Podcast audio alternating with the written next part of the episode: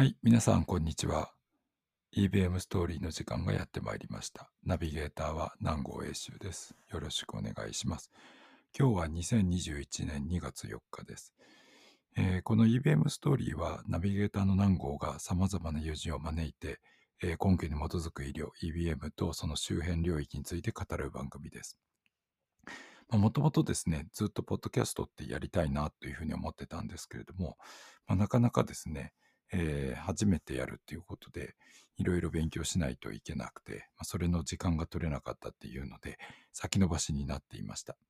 ですけれども、まあ、ここで意を決してですね、ぜひやりたいなというふうに思ったので、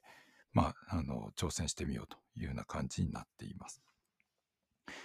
で、まあ、EBM の話をするんですけれども、その前に、まあ、私が何者かということをちょっとね、お話ししていきたいなというふうに思います。私はですね、えーもう医者としては23年目で、まあ、総合診療医をやっています。一貫してですね、市中病院で働いてきたんですけれども、あの、同時にですね、えー20年来ですかね、えー EBM の、あの、まあ、勉強というか仕事というかずっとしてまいりました。ですから、この総合診療医っていうのと EBM っていうのと、まあ、二つ専門にしている、そういう人です。でですね、普通のあの、市中病院の医者とはちょっと働き方が違いまして、私自身は、まあ大体ですね、9割方は、えー教育をやっています。学生教育とか、研修教育とか、あるいは専攻医の教育ですね。ですので、まああの、普段はですね、若い先生たちを教育しながらですね、一緒に患者さんを見ていると。まあそういった働き方をしています。さて、今日はですね、え第1回ということで、え今日はソロトークです。あの次回からはですね、えいろんなゲスト方をお招きしてですね、いろいろストーリーを聞いてみたいなというふうに思うので、まあ、徹子の部屋みたいな感じでやりたいなと思ってるんですけれども、まあ、今日は初回ですので、えー私の方からですね、EBM の物語について、あの歴史をですね、紐解いていきたいなというふうに思います。えー EBM 言葉が出てきたのは1990年、91年ぐらいなんですけれども、もそもそものですね、えー始まりというのは、まあ、1854年のことになりますかね。えー有名な話ですけれども、イギリスのジョン・スノーっていう人がですね、えーロンドンで起きたコレラの発生で、まあ、患者の居住地と使用している井戸をですね、地図上にプロットして、で、特定の井戸を使用している住民に集中的にこれコレラが発生しているということにまあ気づきましたと。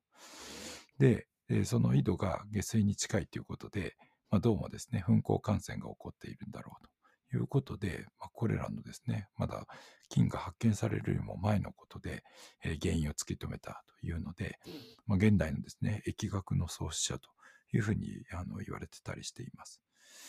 で、こういったですね、公衆衛生のことがですね、まあ、EBM の一番最初の、まあ、バックボーンになっているというふうにま言えるかなと思います。実はですね、それから30年経った1884年にですね、えー日本で、えー大日本帝国海軍軍人の高木兼弘さんがですね、えー軍艦によって活気の発生に差があること、また患者が下士官以下の兵員とか囚人に多くて、士官には少ないということに気づいたんですね。で、この原因は何なんだろうと言ったことでですね、まあいろいろ考えました。で、いろいろ調べたところですね、えー、活気の患者数の多少はですね、えー食事の違いによること。で具体的にはですね、炭水化物と、えータンパク質の割合の違いによることが分かりました。でこの時点でですね、活気の原因はタンパク質の不足だというふうに、まあ、高木は思ってですね、養殖によってタンパク質を多くすれば活気を予防できるだろうというふうにまあ考えたわけですね。で、その後ですね、紆余曲折があって、えーまあ、1884年ですね、えー海軍の食事は養殖に切り替えられることになりました。当時の海軍ではですね、えー演習航海というのをやってまして、えー太平洋をですね、一周して、えー帰ってくるという、そういうですね、まあ、練習をしているんですけれども、えーその練習艦の筑波というあの軍艦に、まあ、乗る乗員がいるわけですけれども、そこにですね、あの兵隊さんの食事に、まあ、洋食を採用して新しい食事に変えたものを、えー、積みました。で、活気の予防試験っていうのをやったんですね。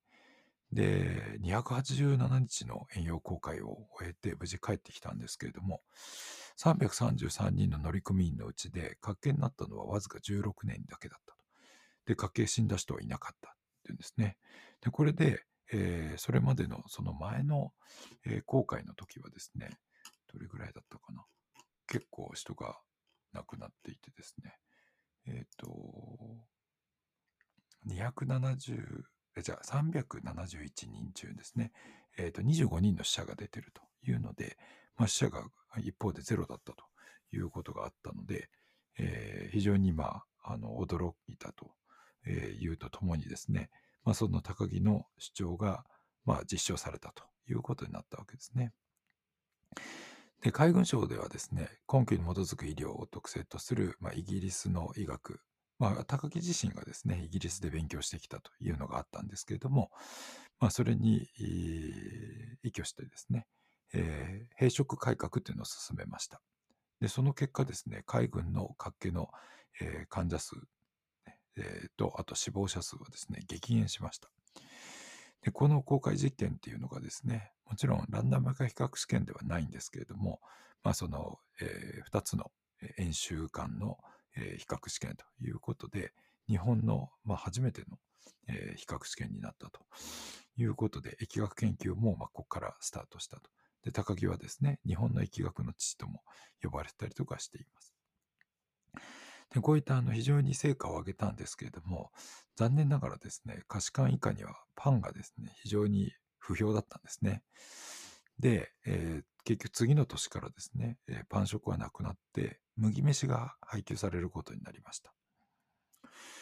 で、すぐにですね、日露戦争が起こったんですけれども、日露戦争では海軍はですね、学級が87人しか出なくて、そのうち死亡した人はいなかったんですけれども、一方でですね、陸軍の方は4000人余りのですね、えー、学研の死亡者を出してしまいました。でこの差が顕著になったのは、陸軍ではですね、この海軍でやってたような兵職改革っていうのが行われていなかったということがあったからなんですね。で、ただ残念なことにですね、海軍は高木の後任である、えーえーと東大閥のですね、えー、海軍省の医務局長がですね、えー、1915年以降ですね、えーと、食事を元に戻してしまったんですね。で、それ以降ですね、海軍の核家の発生率っていうのは急に上昇してしまいました。で、これはですね、現代的な言い方をすると、いわゆるリアルワールドなあのデータだったわけですね。実際にこう、比較試験で得られた結果で実践して、で良くなったのが、また元に戻したらまた悪くなったということで、さらに実証されてしまったというふうになるわけですね。で高木はですね、まあ、在任中は結構その批判も受けたりとかはしてたんですけれども、こうやって実際に成果を上げて、まあ、あの、後にはですね、非常に評価をあの受けることになるんですけれども、えー、高木はですね、えー、時系医大をその後創設するわけですね。世界初のですね、RCT はイギリスで行われましたえ。結核に対するストレプトマイシンの効果を検証したもので、これはあの1948年に BMJ に掲載されました。ですから、まあ、20世紀もちょうど真ん中ぐらいですかね、のところから RCT というのはスタートしているということになります。さて、EBM の話になりますけれども、まあ、EBM の話はですね、えー、まず1970年代後半ですね、えー、マクマスター大学の臨床疫学グループにデイビッド・サケットっていう人がいました。これはあの EBM の父の一人って言われてる人なんですけれども、まあ、この人がリーダーとなってですね、医学雑誌をどのように読むのかということについて、臨床医が役立つようなシリーズを、えーまあ、作ろうという計画をしてたんですね。で実際にですね、1981年からカナダの医学会雑誌、えー、CMAJ っていうものがあるんですけど、そこにですね、えー、How to Read Clinical Journals っていうシリーズをですね、えー、連載しました。で、えー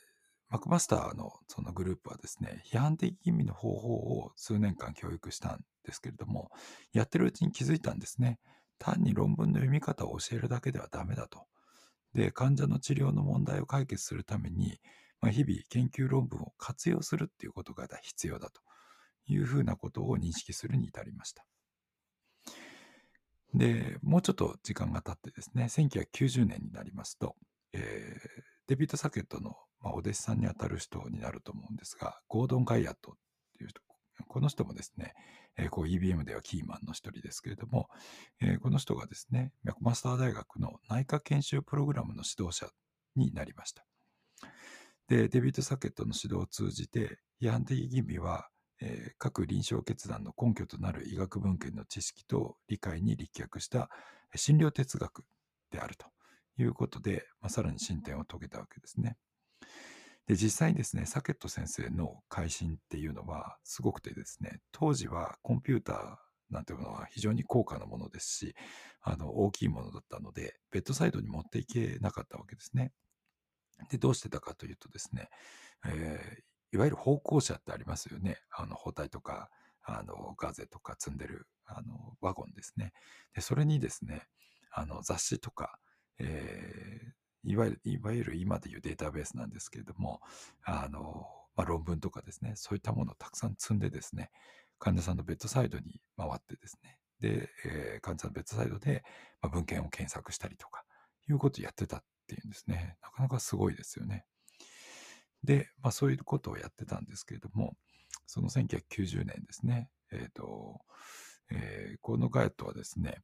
あこの新たな医療アプローチを実践する医師を訓練しようと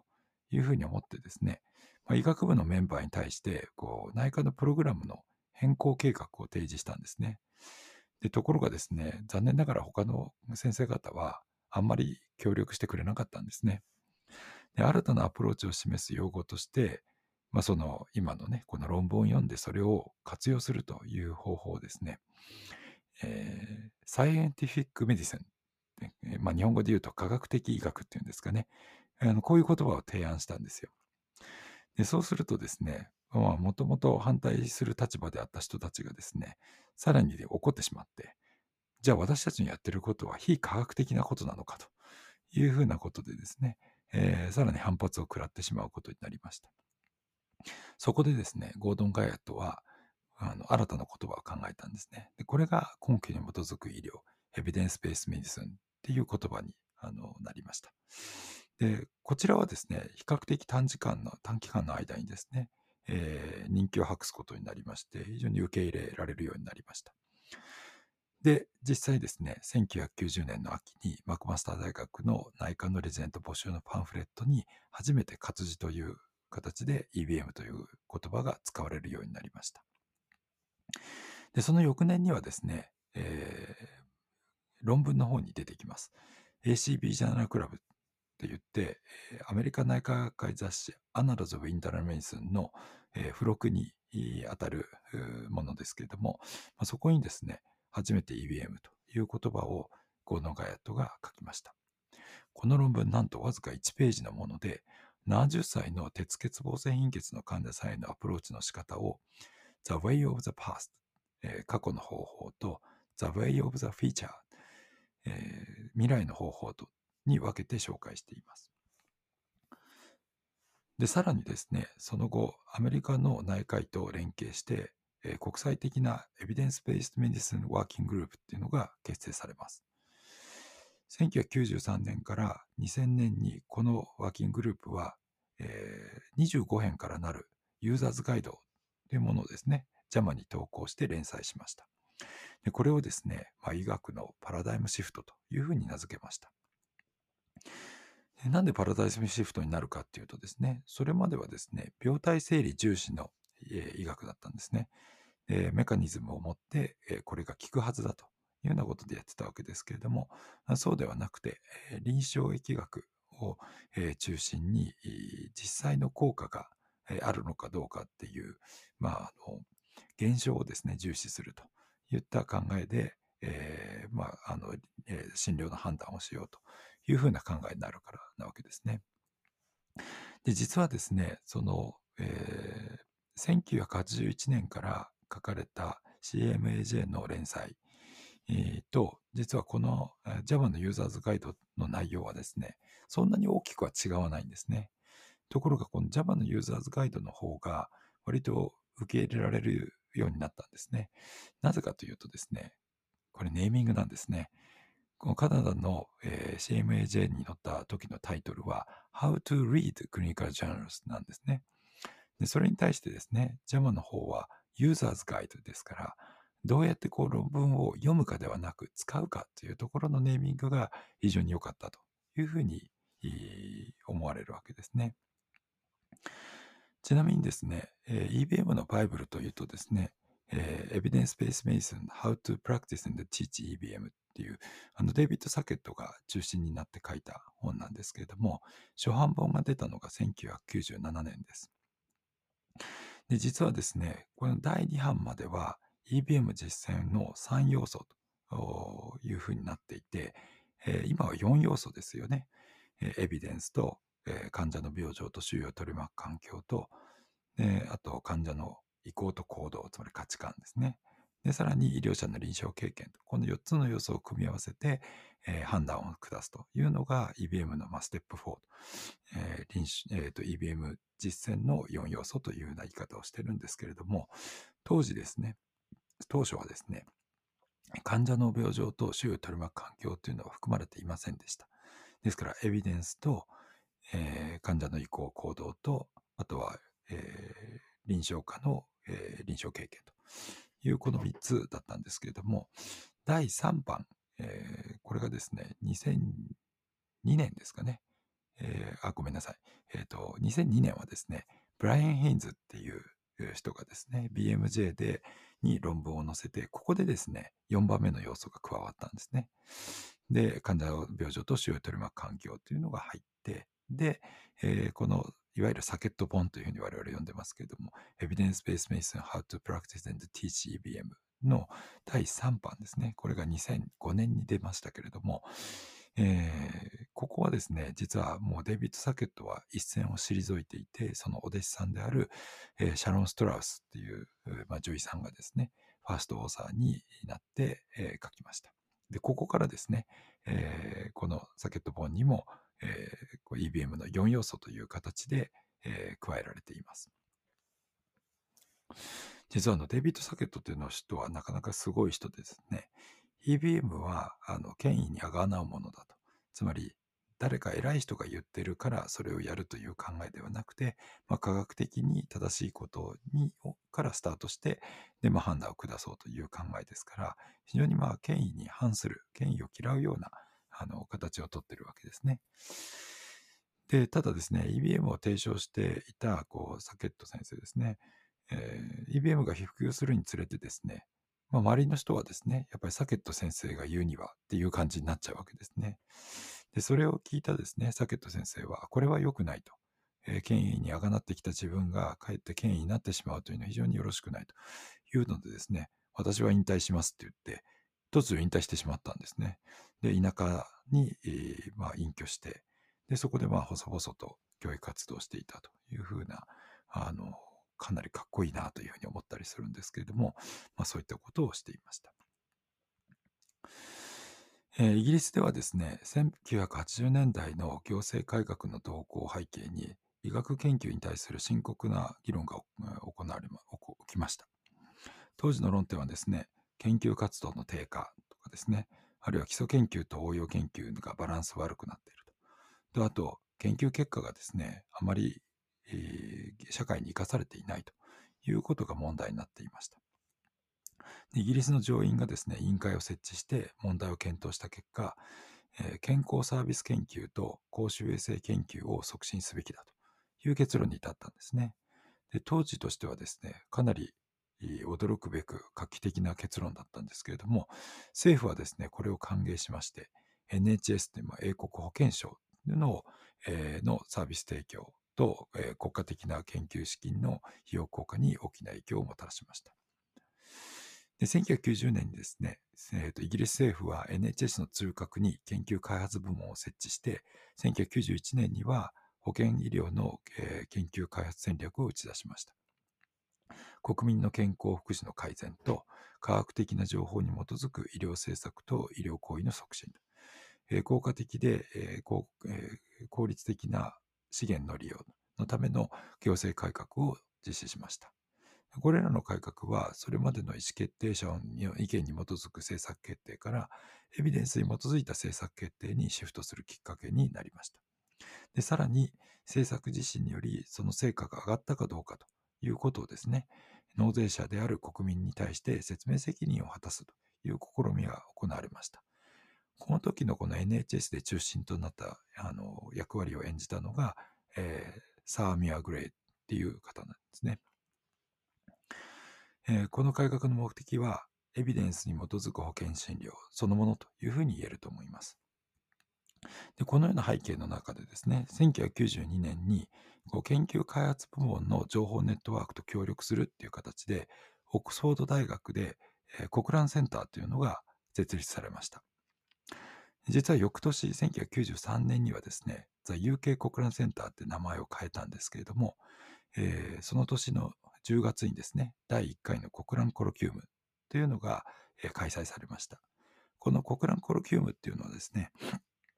えーコクランの年次総会、まあ、いわゆる学会みたいなもので、えーコクラン自体は、まあ、そのシステマティックレビューを作る、えーその方法論をですね、日々開発して、システマティックレビューを量産するという団体ですけれども、まあ、それのですね、年次総会というのが、まあ、1993年に初めて行われたわけです。それからですね、えー世界各国で、各地で、えー年に1回ですね、持ち回りで開催するというスタイルをとっていますけれども、まあ、昨年はですね、えーコロナで残念ながらですね、えー中止になってしまいました。実はその前の年、えー2019年ですかね、には、もともとですね、えーと、南米で行う予定だったんですけれども、ちょうどテロがあってですね、これも中止になってウェブ開催になってしまったんですね。なので、ここもう2年連続、えー現地開催の国蘭コロクイムは行われていないということで、来年の予定がですね、本当は今の時期はもう来年というか今年ですか、あ出てるはずなんですけれども、今のところまだあの出ていないんじゃないかなというふうに思います。でですね、まあ、その、うんと国蘭、えー国蘭コえーコラボレーションっていうんですけれども、えー、と国蘭共同計画という名前で最初スタートしたその国蘭の活動をですね、レビュー作成とともにイギリスの医療関係者をはじめとして情報を必要とする人々にそのレビューとその結果の意味を普及させると、えーいうことを、えー行うようになりました。これはもう NHS の主導でやったことですね。NHS の、えーとあのセンター・フォー・レビュー・エンド・ディセミネーションというレビューを、えーまあ、広めるためのセンターだという、これはヨーク大学の中に設置されました。イギリス政府のですね、行政改革や世論としての研究開発志向の追い風もありまして、計画的かつ継続的に質の高いエビデンスを維持・更新する基盤が確立しました。でこれがですね、政府主導ですから、まあ、税金を使ってやられているというので、まあ、あの強固なですね、えー体制でやられてたわけですね。さらにアメリカの研究者や行政評価の立役者たちとも相互に呼応して、えーその後数十年にわたる情報と、えー経験の蓄積を経て、まあ、今日のですね、揺るぎない保健医療技術評価基盤を形成、えーすることができています。かなりですね、イギリスでは、その NHS が作ったですね、えっ、と、まあ、ナイスの診療ガイドラインっていうのが、あの、かなりしっかりした形のものがありまして、それに基づいて、えー診療行為が、まあ、あの行われているというので、まあ、エビデンスに基づいた診療っていうのがかなり定着しているというふうにまあ言えるかなというふうに思います。で、このイギリスの流れとこうしてですね、アメリカでも同じようにですね、えーまあ、保険制度が違うながらもですね、この医療技術評価っていうのが行われるようになりまして、で、えーまあ、両方がですね、世界を牽引して、この IBM を推進しているという形になっています。えー、コクラン共同計画の話に戻りますと、1992年にですね、えー NHS の、まあ、サービスの一環として行われて、で、えーまあ、当時ですね、まあ、大体1990年代からですね、RCT が非常にたくさん行われるようになったので、まあ、それをまとめて、えー、結論を出すという、まあ、システマティックレビューを作ろうというので、えーまあ、そういう機運がですね、あの、立ったわけですね。で、まあ、コクラン共同計画ということ、コクランというのはですね、アーチボルド・コクランっていうあの人の名前なんですけど、これ疫学者ですね。えー、もう1980 98ん？1988年には亡くなってしまいましたので、国蘭共同計画があの成立するよりも前だったんですけれども、国蘭のですね、有名な言葉っていうのがありまして、えー、All effective treatment must be free っていうんですね。それまではですね、えー、イギリスでは All treatment must be free っていうふうに言ってて、すべての治療は無料とすべきって言ってたんですけれども、そこをですね、コクランは、す、べ、ての有効な治療は、えー、無料とすべきだというふうには言うんですね。つまり、なんとなく治療法があるから治療をやるというのでは、まあ、財政的にも厳しいということで、えー、効果がある治療に限定してやるというふうなことを、まあ、あの提唱してたわけですね。で、えーまあ、どうしてもですね、まあ、あの何でもやればいいという考えですと、どんどんどんどんお金が使われてしまって、医療費はいくらでも際限なく増えてしまうと。医療資源というのは有限ですから、予算というのは効率的に使わなければいけないんだというふうな考えなわけですね。で、えー、コクランはですね、1979年にこう各トピックごとにそれぞれのランダム化比較試験を定期的にクリティカルにまとめていないっていうことに対して、我々専門家は批判されるべきだということを言ってたんですね。つまり、この意味するところはですね、すでに RCT、すでにある RCT から良いものを選び出して、質の悪いものは排除して、で、それをまとめて、しかもタイムリーにですね、で、必要な人に届けるということが大切だということを、まあ、強調したんですね。で、つまりエビデンスをですね、作って、伝えて、使う、この3つが大事で、で、えー、当然それに全て関わらないといけないというふうなことで言うんですね。で、特にですね、コクランのご発言の中で最も重要なのは、作る人と使う人の間に入ってですね、伝えることが大事だというふうに言ってたんですね。もうイギリスで言われてたように、研究結果が生かされていないというところが非常に問題なわけで、まあ、研究で結果が出たのであれば、それをですね、きちっと使う人に伝えていくということを、まあ、強調してたわけです。ところがこの伝えるっていうことは意外に簡単ではないんですね。どうしてもですね、研究の限界っていうのが普通のトレーニングを受けていない人には分かりにくいということがあったり、まあ、いろんな結果が同じテーマで出てしまうと、結局のところどうなんだということが分かりにくくなるということがあるわけで、それでまあシステマティックレビューをきちっとやって質の評価をするということが、まあ、求められるというふうになったわけです。実際ですね、システマティックレビューを、えー、作るという作業をですね、このコクランの弟子の、えー、ヤイン・チャーマンというイギリスの産婦人科医が始めました。彼はですね、国蘭共同計画を始める前から10年にわたって、えー、その周産期領域のシステマティックレビューを行っていました。で、この伝えるということの、えー、まあ、前半部分、情報の生産の中心的な作業というのがシステマテックレビューということになります。で後半部分は利用者へのサービス提供で、それが実はその国蘭のプロダクトとしての国蘭ライブラリ、国蘭レビューのデータベースということになるわけです。でこれは実際には、えー、現在、最初の1年間はフルテキスト有料ですけれども、それ以降は無料で、閲覧ができるように整備されています。で、2001年にはですね、医学界で強調されてきた根拠とか、えー、統計とか科学性これも10年ぐらい経ってたわけですけれども、これがですね、あまりに強調されしすぎてですね、とにかくエビデンスがあれば何でもいいんだろうと。エビデンスの言う通りに従えばいいんだというふうな誤解をですね、生むようになりました。でこれはですね、まあ、もちろん日本でも誤解はあったんですけれども、日本だけのものではなくて、えー、世界各国で同じようなですね、えー、誤解を生じることになりました。これはですね、まあ、EBM っていう言葉がですね、最初は人気を博したわけですけれども、結果的にはですね、エビデンスの部分を強調してしまう、えー、言葉になってしまったというので、まあ、非常にあの残念なネーミングだったということになるわけです。で、この根拠とか統計とか科学性っていうところをですね、保管する意味合いとして、まあ、トリシャ・グリーンハルという、これはイギリスの GP ですけれども、えー、ジェネラルフィーシャンですね。あの、えー、なん家庭医です。が、えーと、ナラティブ・ベース・メディスン NBM というのを提唱しました。これはですね、まあ、要するに、えーと、彼女はもともと EBM をやってた人なんですけれども、まあ、EBM でそういったこうエビデンス返従という誤解をされていることに対して、それをですね、保管するというあの意味合いを持つ言葉として提唱しました。で実際にですね、EBM で、えー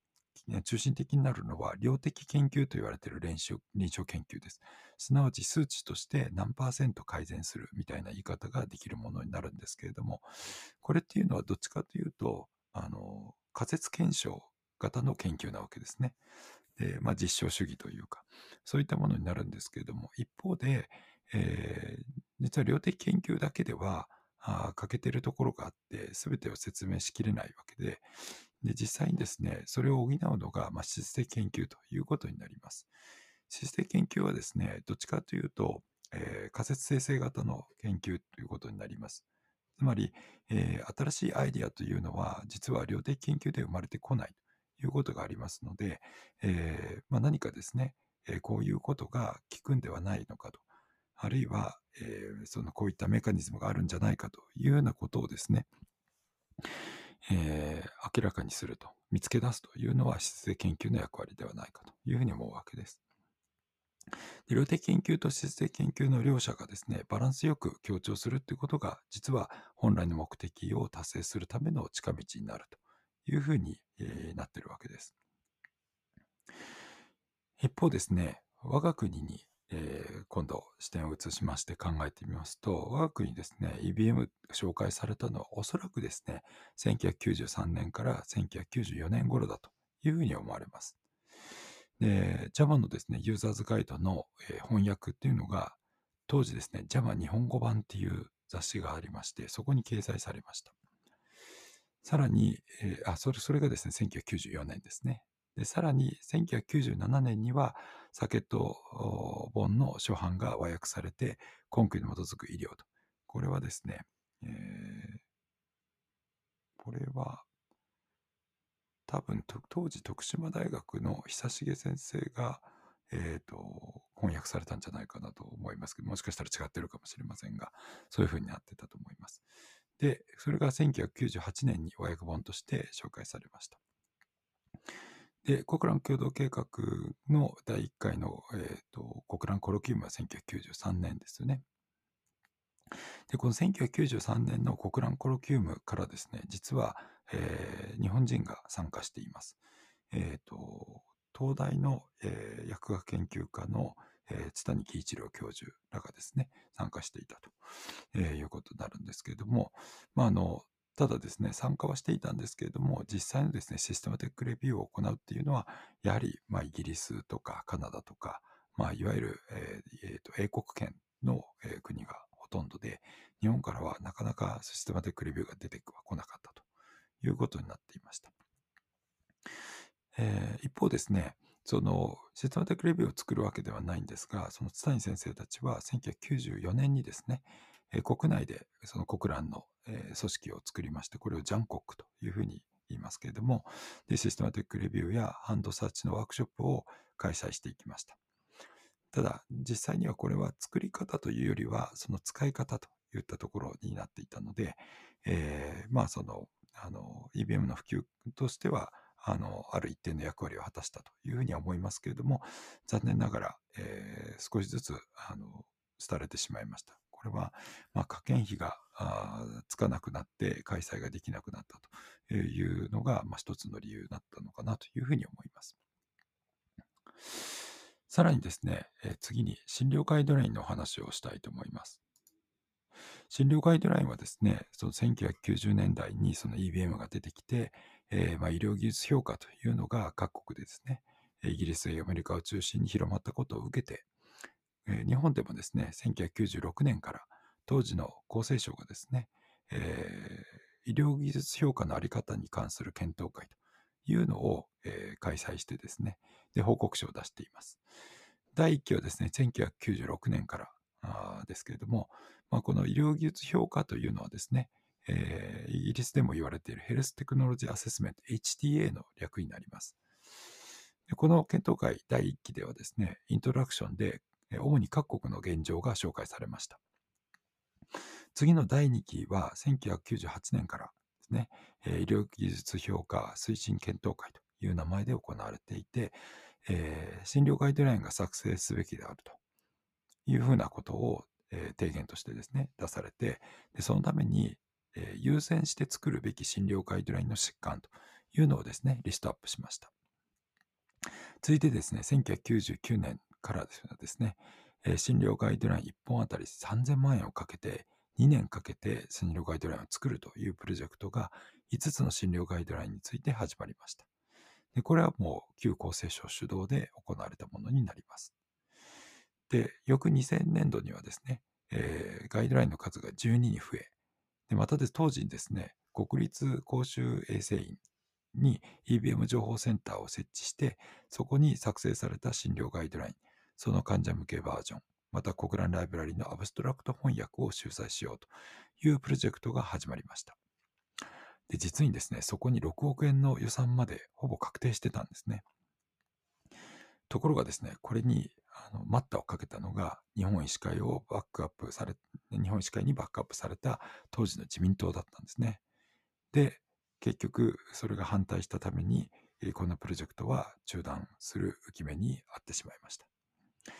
医師会がですね、このプロジェクトに反対した理由は実は3つありまして、1つはですね、この情報センターが政府による医療費削減に使われてしまうんではないかという懸念があったと。2つ目が患者が診療ガイドラインなどをプリントして、えー、医療現場に持参して医師がしていることは違うじゃないかというふうに文句を言ったり、あるいは訴訟に使われるんではないかという懸念があった。で、3つ目が、この、こうした情報をですね、公開することは、プロフェッショナルオートノミーを阻害するというものであったというんですね。プロフェッショナルオートノミーを阻害するっていうのはどういう意味かっていうと、要するに、現場で医師が自由裁量で医療を行うことを制限してしまうんではないかと。つまりガイドラインに縛られてその通りにやらなければいけないんではないかということをま危惧してたわけですね。実は、えー、この3つ、まあ1つ目のえー、医療費の削減っていうのはあの達成ある程度可能かもしれないんですけれども、2つ目の訴訟で、えーまあ、この診療ガイドラインを根拠に排除するとかですね、あるいは3つ目のその診療ガイドラインの推奨通りにやらないといけないということは実は誤りなんですけれども、当時そこに対して、えー、有効な反論ができなかったというふうなことなんだったと思います。でこの政治的な活動によってですね、日本における EBM のための情報センターの設立っていうのは3年間遅れることになりました。最終的にはですね、えー、国立公衆衛生院ではなく、えー、今のですね、保健科学院でもなく、えー、日本医療機能評価機構の中にマインズというシステムが、えー、作成されまして、そこに2004年から診療ガイドラインが収載されるようになりました。まあ、その日本医療機能評価機構の中に EBM 医療情報部というのがありまして、えー、女子医科大学の公衆衛生の、えー、山口教授とかですね、あるいは神奈川歯科大学の森実教授とか、あるいは先ほど国蘭国蘭の日本の即死のジャンコックを作った、えー、津谷先生とか、えーまあ、そういった方々がですね、えー、そこに入って、えー、その診療ガイドラインの、まあ、総元締めとして、えー、活動をしていました。で当初はですね、旧厚生省主導で科研費を当てて、各学会に委託して診療ガイドラインを作成していましたが、まあ、数年経つとですね、各学会に任せる形になりました。で、残念なことにですね、えー、当時、診療ガイドラインの作成方法については、明確にこのように作るべきというのがですね、示されていなかったんですね。で具体的な作成方法がわからないまま、各学会の先生たちが診療ガイドラインを作るということになり、で、診療ガイドラインを作るということが目的化されるようになってしまいまして、まあ、あの診療ガイドラインが乱立するという状況になりました。まあ、もっともですね、これはあの、えー、作る側が悪かったっていうことだけではなくてですね、もともと作成方法自体もですね、最初からきちっと確立されていたものではなかったということになります。初期のですね、診療ガイドラインは、えー、コンセンサスガイドラインと呼ばれるような専門家が集まって意見を出し合って合意形成するという形で行われました。で、これではですね、えー、まあ、声の大きい人が勝つとかですね、いうことが起きてしまって、専門家が自分の、自分自身の限られた経験をもとに好き勝手に推奨を作ることができてしまうというので、五分殺到というふうに揶揄されていました。この五分殺到っていうのは、Good Old Boys Sat Around the Table の略です。で、エビデンスに基づいた診療ガイドラインが必要だという声を受けまして、2007年に日本医療機能評価機構の EBM 医療情報部のマインズがですね、診療ガイドライン作成の手引き、通称にマインズ2007というのを公表しました。これはですね、エビデンスレベルやエビデンスピラミッドと呼ばれる考え方で、エビデンスの信頼性は一応ではなく、臨床研究デザインによって、その結果の信頼性には肯定があることから、より高いレベルの臨床研究デザインの研究結果をエビデンスとして採用して推奨をつけましょうというふうな考え方でした。でこのエビデンスレベルというのはですね、オックスフォードの EBM センターにも、のホームページにも掲げられているもので、まあ、今国内の診療ガイドラインで、主流になっているものですけれども、あの、システマティックレビューが最上位にあって、次が RCT で、その次が、えー、観察研究で、牽引者の意見は一番下っていう、まあ、おなじみのものですね。で、これはですね、各研究デザインの研究をですね、完璧に行った場合のその研究結果の信頼性ということになるんですけれども、研究はですね、実際にやろうと思ってもなかなか完璧にはできないものです。ですので、どうしてもこう質の高い観察研究と質の低い RCT を比べた場合に、場合によってはヒエラルキーが逆転する可能性だってあるわけですね。従いまして、えー、常に RCT が上位にあるというエビデンスレベルの考え方というのは、あちょっと、えー、支障をきたすことがあるということになるわけです。で個々の研究の質によってヒエラルキーが逆転するということがまあ大事で、えー、そのためにですね、えー、集めた研究の質の評価が必須になります。そこで2011年になりまして、アメリカ医学研究所 IOM が信頼できる診療ガイドライン、クリニカルプラクティスガイドライン We Can Trust というものを発表しました。で、信頼できる診療ガイドライン策定のための新基準というのを提唱したんですね。ここには診療ガイドラインはエビデンスのシステマティックレビューと複数の治療選択肢の利益と害の評価に基づいて患者ケアを最適化するための推奨を含む文書であるとあります。つまり診療ガイドラインに掲載される推奨のエビデンスはシステマテックレビューによって過去にそのテーマについて出されたあらゆる研究結果を網羅的に集める必要があるというふうに言うわけです。で、この IOM の基準を満たす診療ガイドライン作成方法で国際標準とされているのがグレードシステムと言われるものです。これはですね、えー、先ほどのあのゴードン・ガイアットとそのお弟子さんのホルガー・シューネマンらグレードワーキンググループが作ったもので、エビデンスのシステマティックレビューを行い、アウトカムごとに質を評価し、メタナリスによる効果推定値の革新性を評価して、それをもとに推奨を作るというものになっています。推奨を作る際には、エビデンスの質と利益と害のバランスに加えて、患者の価値観及びコストやリソースもバランスよく検討する必要があります。これはすなわち EBM の実践にのステップ4の部分に相当するということが言えるわけで、まさしくエビデンスに基づいた診療ガイドライン、もしくは EBM の手法を用いた診療ガイドラインの作り方というのに即しているわけです。このグレードシステムは2000年に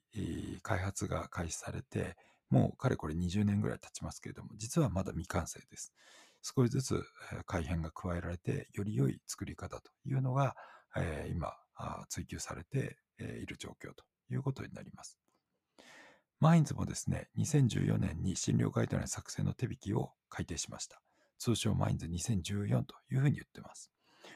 マインド2014は基本的にはグレードシステムに準拠しているものの、細かいところで改変が行われています。日本の EBM はおおむね1993年から2005年の間に急速に広まりました。旧厚生省、厚生労働省、旧文科省、文えー、旧文部省、文科省も EBM に関連する研究には研究費を積極的につけるようになり、えー、バブルと化しました。しかしその成果と言えるものは目立ったものはあんまりなく、えー、また疫学者、臨床研究者、臨床疫学者、えー、臨床薬理学者、あるいは医薬品の活動家などが、まあ、その、えー、活動に加わりましたで。日本には多くの薬害もあって、そうした領域の研究者の中には、まあ、企業に対して反対の立場を取ったり、あるいは政府に対して反対の立場を、えーまあ、取って考える、あるいは主張する者が多数、えー、いました。まあ、薬品ビジランスセンターのですね、浜六郎先生とか、あるいは矢地ゆかり先生とかは、まあ、その中心的な役割でしたし、あるいは EBM のですね、えー、まあ、いわゆる暗黒面、EBM の限界とかですね、あるいはその問題点に対して鋭く切り込む、えー、佐用武雄先生とかあ、えー、が、まあ、活躍されておりました。このですね、2005年から、まあ、それ2000年代ですかね、この10年間ぐらいは、えー、まあ、混迷期というふうに、まあ、言うものだと思いますけれども、日本の IBM の暗黒期と、まあ、言えるんじゃないかなというふうに思います。出版会を見ますと、1998年に名護先生が、えー、名護直樹先生ですね、自治大卒業して、えー、まあ、僻地医療をされてた先生が、EBM 実践ワークブックという本を中山書店から刊行し、これがですね、非常に EBM の普及に大きな役割を果たしました。その後ですね、同じ中山書店が2000年に EBM ジャーナルを創刊しました。これは月刊誌だったと思いますけれども、で、こう EBM の雑誌っていうのが初めてここに、えー、成立したわけです。で、ただですね、その EBM の衰退と同時にですね、えー、2005年には日経メディカルにですね、え EBM が残したものというタイトルの特集が組まれて、で、中山書店の EBM ジャーナルも2008年には廃刊となってしまいました。それ以来ですね、まあ、日本の、えーと、EBM の雑誌というのは出版はされていません。えー、EBM のですね、草の根の活動としては、1998年からはですね、その名郷先生の率いる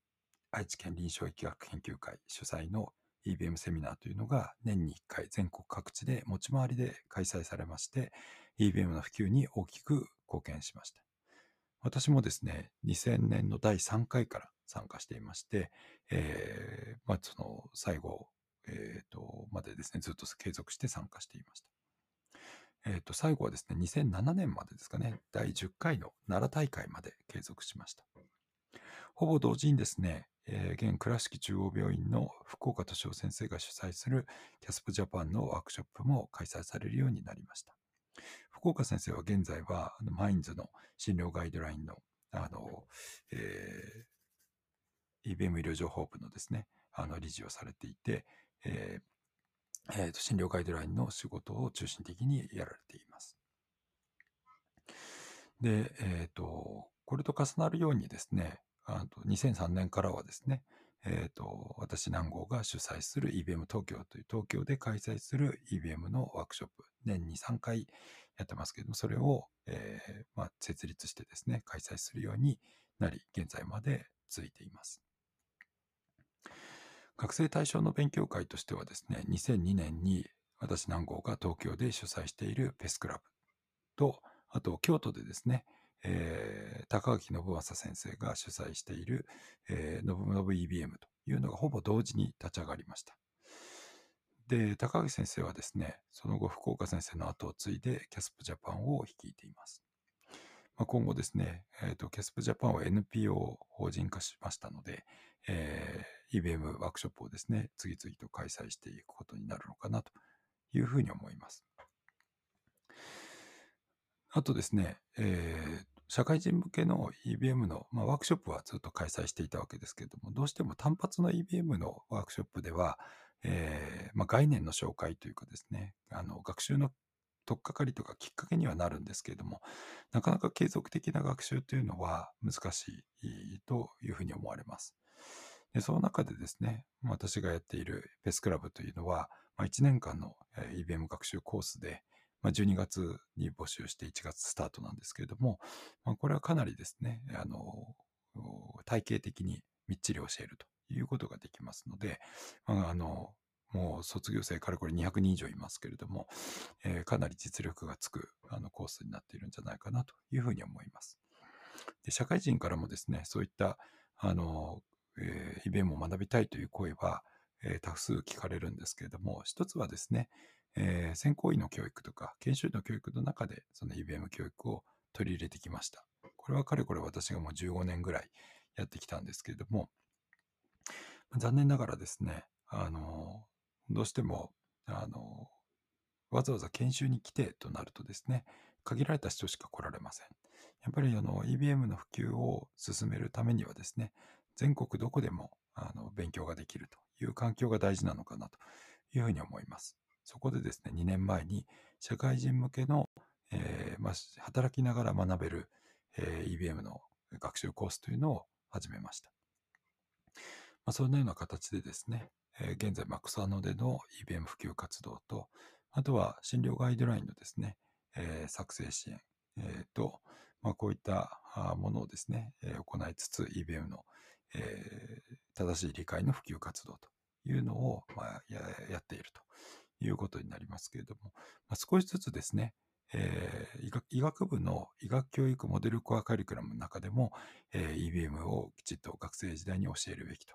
いうふうなことが謳われていて、まあ、各大学ででもですね、EBM の授業というのが、えー、行われるところが増えてきています。また、初期研修の、えー、初期臨床研修ですね、の、えー、コアコンピテンシーの中にも EBM が実践できるようになるというのが入っていて、まあ、あの EBM はですね、ね、どこの分野に進むにしても、え、医師であれば必ず身につけておくべき素養という形になっています。えー、さらに EBM は別に医師だけのものではありません。えー、薬剤師さんとか看護師さんとかリハビリの技師さんとか、えーまあ、それ以外のですね、職種の方々も、えーと、EBM の実践というのを、えーまあ、進めるべくですね、EBM 学習というのが広まってきています。まあ、そんなようなことで、ざっとあの EBM の歴史についてお話ししてまいりました。まあ、私もですね、えー、関わったのが1999年からなので、まあ、その EBM の歴史は1991年から、1990年から始まってますけれども、まあ、私の、えっ、ー、と、あまりよく理解できないところも、できてないところも実はあったりしますので、まあ、この EBM ストーリーズの中でですね、えー、いろんな方々のお話を聞きながら、まあ、EBM の物語をですね、紡いでいきたいなというふうに思っています。えー、初回はですね、あの、まあ、ソロトークでずっと話してまいりましたけれども、まあ、いかがだったでしょうか。えー、まあ、なかなかですね、一人で話すとですね、まあ、ちょっと話しにくいというか、一方的な感じですから、えー、相槌を打つ人もいなくて、相手の顔も見えず、なかなか辛いところがあるんですけれども、まあ、あの、少しでもですね、楽しんでもらえたら、えー、よかったかなというふうに思います。えー、近々ですね、第2回の、えー、収録をしてゲストを呼んでですね、あの楽しいトークをしていきたいなというふうに思いますので、えー、今後ともですね、末永くあの聞いていただけたら嬉しいなというふうに思います。それでは皆さん、えー、今晩はこれでさようなら。